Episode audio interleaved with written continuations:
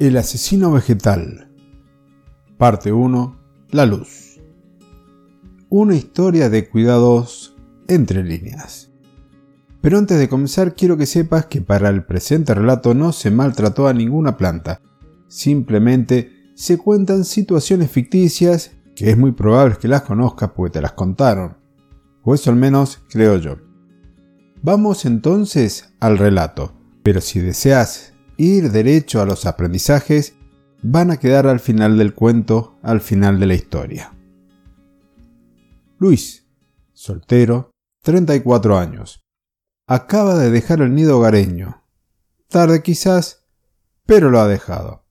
Se ha mudado a un departamento en un segundo piso con balcón hacia el norte, en plena ciudad de San Juan, y desea llenarlo de plantas para sentirse más en casa en la casa de su madre, claro está. Con la determinación en su sangre se dirige al vivero o al centro de jardinería por primera vez. Hace su ingreso y comienza a escanear todo el lugar en búsqueda de aquellos verdes que despiertan recuerdos. Compra sus primeras tres plantas, un helecho, un ficus y un poctus. Llega a su nueva morada y las acomoda en el balcón. El sol es importante para las plantas, pensó. Todo bien, todo bonito. Le siguen a este momento tres días nublados en ese mes de enero. Las plantas lucen verdes y lozanas, pero no por mucho más. El cuarto día es una jornada típica del verano con unos discretos 37 grados centígrados. Llega a trabajar cerca de las 21 horas va derecho al balcón con una cerveza y a reencontrarse con sus compañeras de piso. Tremenda sorpresa se lleva. El helecho, el ficus y el poctus con las hojas caídas, con la lengua fuera de sed y calor.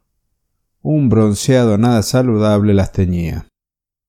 No quiso llamar al vivero para ver qué pasaba, porque se sentía como un burro. Tampoco su madre, el orgullo le decía que tenía que valerse solo. La dejó un día más en ese lugar, esperando que el agua de riego las ayudara. Y ese fuera el único motivo. 38 grados y a la sombra ese 23 de enero. Esa noche el panorama era indescriptible. El bronceado se convirtió en un color marrón. Seco, todo seco es lo que veía, la mañana siguiente una mirada difícil de discernir se reflejaba en sus ojos. Tenía que despedirse de las tres plantas que no sobrevivieron a la experiencia. Una semana más tarde, con el espíritu algo repuesto de la situación vivida, nuevamente se dirige al vivero. Esta vez compra unos cactus y algunas crasas.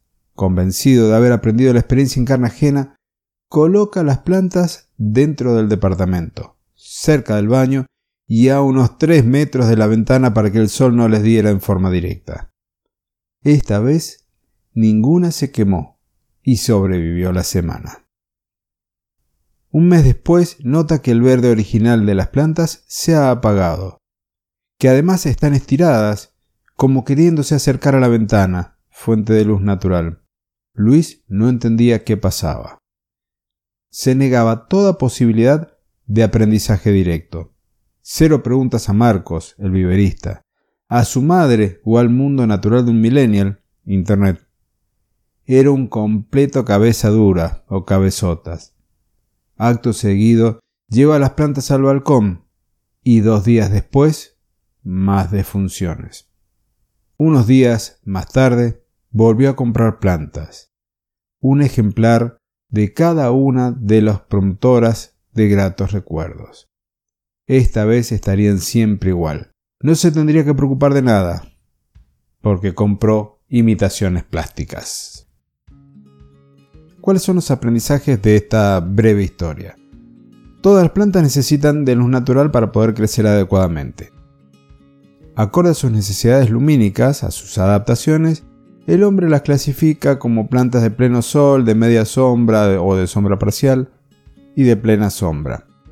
Un exceso de luz solar directa a las plantas adaptadas a situaciones de sombra puede producir quemaduras y daños irreversibles en sus hojas. Una falta de luz a las plantas que están consideradas como pleno sol hace que las mismas pierdan su color característico y comiencen a crecer estirándose para alcanzar la luz.